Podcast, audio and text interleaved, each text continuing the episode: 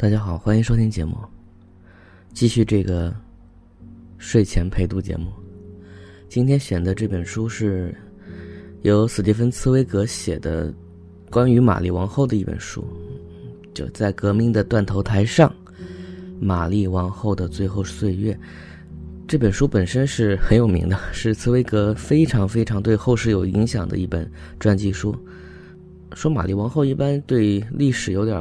了解的应该都知道，法国国王路易十六的妻子，呃，他有几个很著名的段子嘛。一个是何不食肉糜，就是什么没有面包吃，为什么不吃肉，表现他不知人民疾苦。另外一个段子是说，好像他在行刑的时候，就上断头台的时候，不小心踩了一下别人的脚，他道了个歉。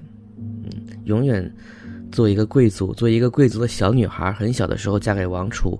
然后成为了王后，然后以一种非常少女的心态，在法国宫廷开始了她的。从人民来说是非常骄奢淫逸，从她的角度来说，只是为了排遣无聊的生活，舞会啊、化妆啊、打扮、买新衣服啊、做新衣服啊。然后，关于这些事儿呢，女导演科波拉给她拍过一个传记片，《索菲亚·科波拉迷失东京》。呃，一般来说，如果不知道的人，你要说她是教父导演的女儿，大家会哦一下；但如果知道的人，你要说呢，会觉得你在卖弄。所以我两个版本都讲一下。总之，这部叫做《绝代妖后》的作品，算当年有点雷声大雨点小的一部历史片儿，又或者说它其实不是一部常规的历史传记片，所以大家可能有落差。女演员是克斯汀·邓斯特，啊，就是我认识她是《夜访吸血鬼》了啊，不对，我认识她是《云观者的游戏》，但一般介绍就是首任的 Mary Jane 蜘蛛侠女友。在这部电影当中，她演的还挺好的，我觉得她把那种迷乱感演出来了。因为这部电影不是一个常规叙事，所以要把那个状态做对是不太容易的。所以我推荐大家去看这部电影，但我不敢保证你会觉得好看，没讲清楚。但是看服装是值回票价的，而且如果看之前你对这个女孩的生平有一定的了解，注意她一定先看作是女孩，然后是王后，那么你会觉得这部电影有它自己的角度。啊，当然本期不是评价电影，我还是读书。首先我先读一下这本书本身编者的序，它有一个标题叫做《A Small Hint of the Storm》，暴风雨的一点预兆。呃，被翻成的中文叫做“大风起于清平之末”，我觉得翻的挺好的。任何历史事件的发生都不是偶然的。飓风般的法国大革命以摧枯拉朽之势，在瞬间摧毁了法国上千年的封建统治。它暴烈、血腥、恐怖与毫不留情，至今回想起仍然震撼人心。如此惨烈的革命为什么会发生在十八世纪代表欧洲最先进的文化的法国？难道真的只是因为法国王后路易十六的妻子安托瓦特内的性欲没有得到满足吗？安托瓦内特因丈夫的性无能，在婚姻的最初七年，把无法排遣的苦闷转化为对奢华享乐的病态追求。实际上，他的穷奢极侈只是大革命爆发的导火索。帝国大厦已经岌岌可危，任何轻微的震动都足以使它坍塌。一七八九年，法国政府的财政赤字已高达四十亿，财政大臣走马灯的换，却依然无法阻止国家财政走向崩溃的边缘。一生节俭的路易十六至死都没有明白。强大繁荣的帝国，在他的手里怎么会破败到如此地步？法国农民生活在欧洲最富庶的土地上，却食不果腹。在法国，十分之九的人饿死，十分之一的人撑死。第一等级的教士和第二等级的贵族占法国人口的百分之二，却拥有将近四分之一的土地。不到三分之一的土地属于占法国百分之八十人口的农民，他们还要享受第一、第二等级的横征暴敛。随着启蒙思想的推进，民主、自由等理念日益深入人心，第三等级开始觉醒，他们发出振聋发聩的呐喊，并由此演变成一场声势浩大的对奴役的抗争运动和自由实践。大革命爆发前，安托瓦内特一直沉浸在奢靡的生活之中。命运向他馈赠厚礼，年纪轻轻便登上了权力的顶峰，但他却无法负起真正的责任。革命将他推向前台，他却和革命势不两立。他的幼稚肤浅使他无法明白革命赋予法国历史的真正含义。他从未向革命者低头，一直试图维护王者的权利和尊严。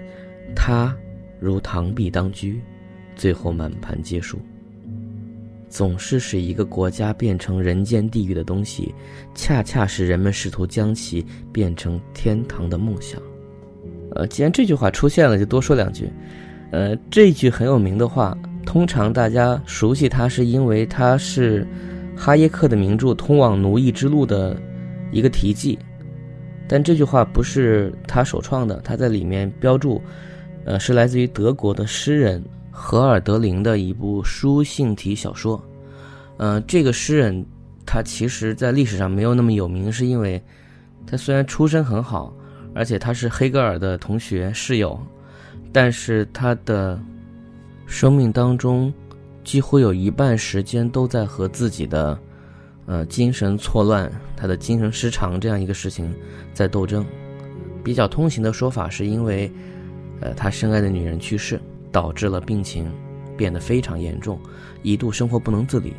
当中间也曾经出来过，试图去回到正常的生活，呃，但是会经常复发，所以他有很长时间会住在他朋友的一个塔楼上面，以至于后来他在这上面写的一些诗，包括之前的一些著作合集的时候，都会被称作塔楼之诗，其实是没有这样一个具体的出版物的。那么刚才说的这句话呢？你如果查，有些人会给你一个方向，说这是选自于他的一个诗集，其实不是。这句话并不是诗集，它是一本叫做《许佩里翁》的书信体小说。当然那个时候的小说还没有特别定型，所以你可以当做理解是他用很诗化的语言在描述人和人之间的直接的思维沟通，在这当中出现了这个想法。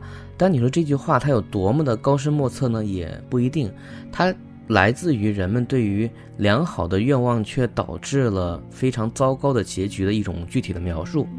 而在那个时候的欧洲，人们对于乌托邦这件事情，对于社会制度的一种理解和想象，会从各个角度往前走，不管是诗意的、浪漫的，还是经济的，还是哲学的。这句话本身又现在出现在。这个前言上让我看着觉得挺感慨的，他同样在描述，呃，法国大革命这件事情。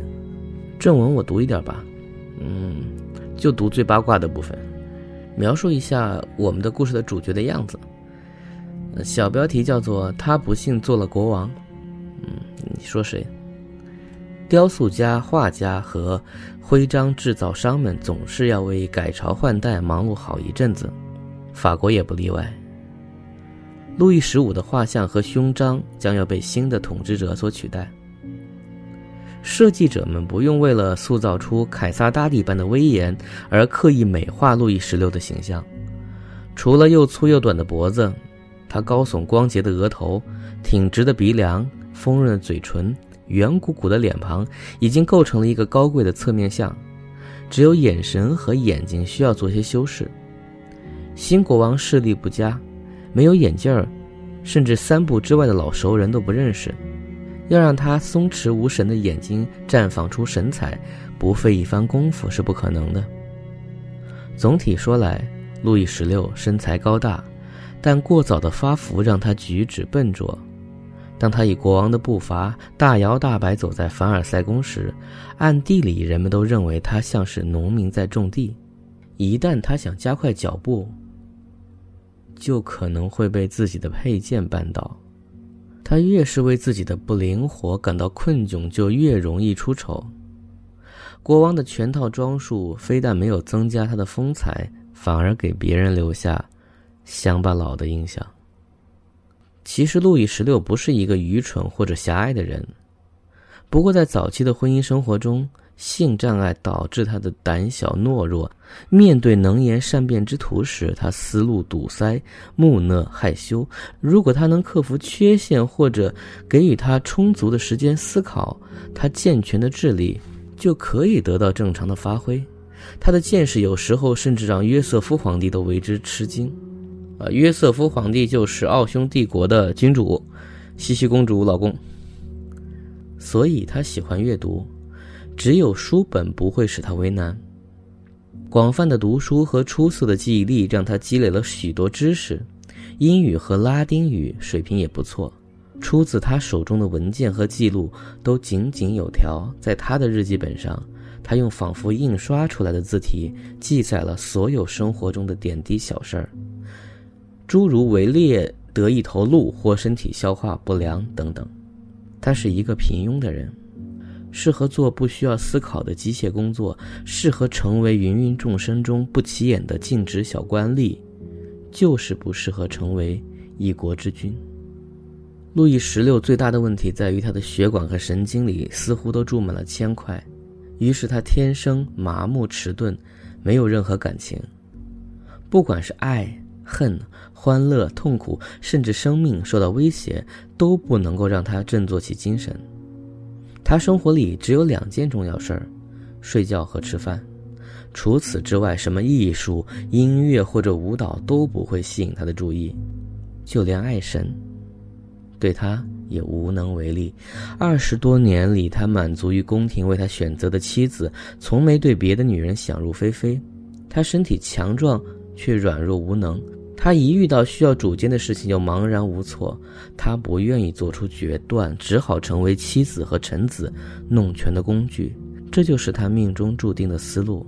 一个脑筋极度迟缓的人要为十八世纪历史做出最重大的决定；一个安于现状的人要去充当风云变幻时代的主角。好，说完了丈夫，我们来看一下妻子。小标题：洛可可女神。宫廷诗人们再擅长于颂扬，都不能把路易十六塑造成一位伟大的君主。于是，所有出色的艺术家都纷纷用各种方式——石雕、塑像、词汇、绘画和诗歌，以展示王后的动人姿色。十九岁的她仿佛一尊洛可可女神。纤巧柔媚，富于装饰，是十八世纪完美风尚的典型。能从容貌上说，安托瓦内特不算是倾国倾城。鹅丹脸上的扁平额头和厚嘴唇只是哈布斯堡家族成员的典型特征。就整体来说，没有特别的吸引力，只是一双蓝色的眼睛显得美丽多情。在这张脸上看不到任何坚定和果断的表情，稍微敏锐的人都可以从中看出他软弱的意志。但是，他一头从淡金色逐渐转向淡红色的秀发，他的冰雪肌肤，他丰满的体型，他的纤纤玉手，都散发出青春期姑娘特有的魅力。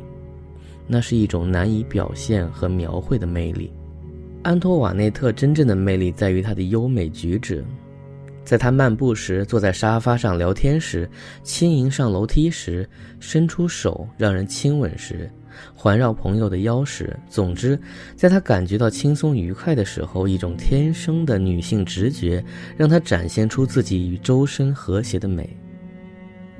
她在动态中的美丽，宫廷里无人能及。与之相反。静态的安坐、倾听、读书或思考都让他非常不耐烦。他永远是急匆匆地围绕着自己的轨道忙个不休。考虑他从未做任何实事，也没有远大理想和坚定信念，可以说他这一生都在围绕着空虚旋转。这正是让泰丽莎最为担忧的。啊，泰丽莎是他妈，奥地利女王，她是他妈的第十五个孩子吧？好像是。然后约瑟夫皇帝是他亲哥哥，OK，就是欧洲大家都是表兄弟。安托瓦内特只要克制贪图享乐的欲望，必然能够很好的运用他出色的才能和巨大的权力。约瑟夫皇帝也写道：“只要他持之以恒，多加思考，前程必定光明。可是任何思考和费劲的事情都让他厌烦。他说话从不经大脑，听的时候也漫不经心。他不读书，不学习，不看文件，不从事任何严肃认真的事情，即使是潦草的书写几行字也不情愿。他只要享乐，他在享乐中消耗自己所有才智。在给母亲的信中，他表达了自己要摆脱一切束缚和责任的欲望。让我尽情欢乐吧。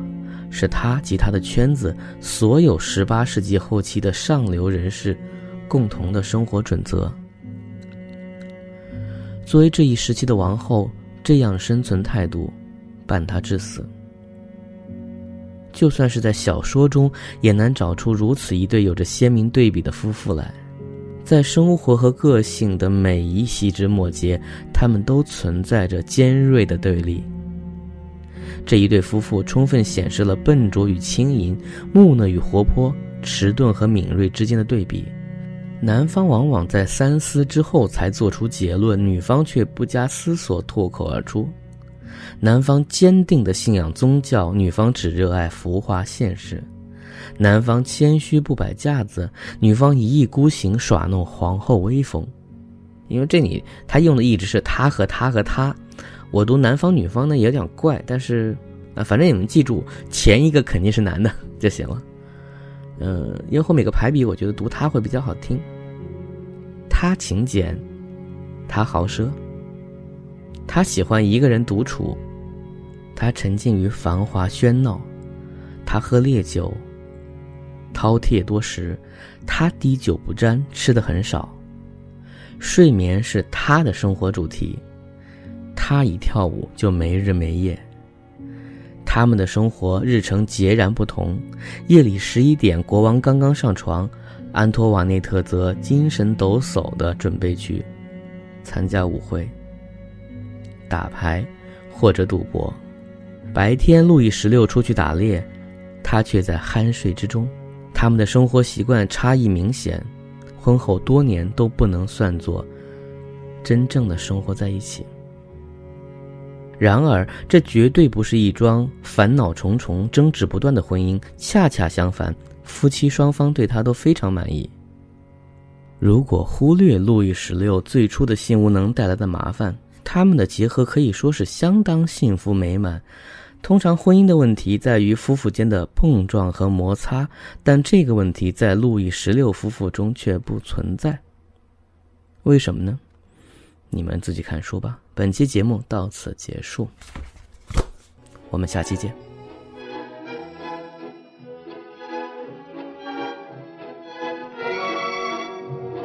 说真的，我简直认不出 C C 了。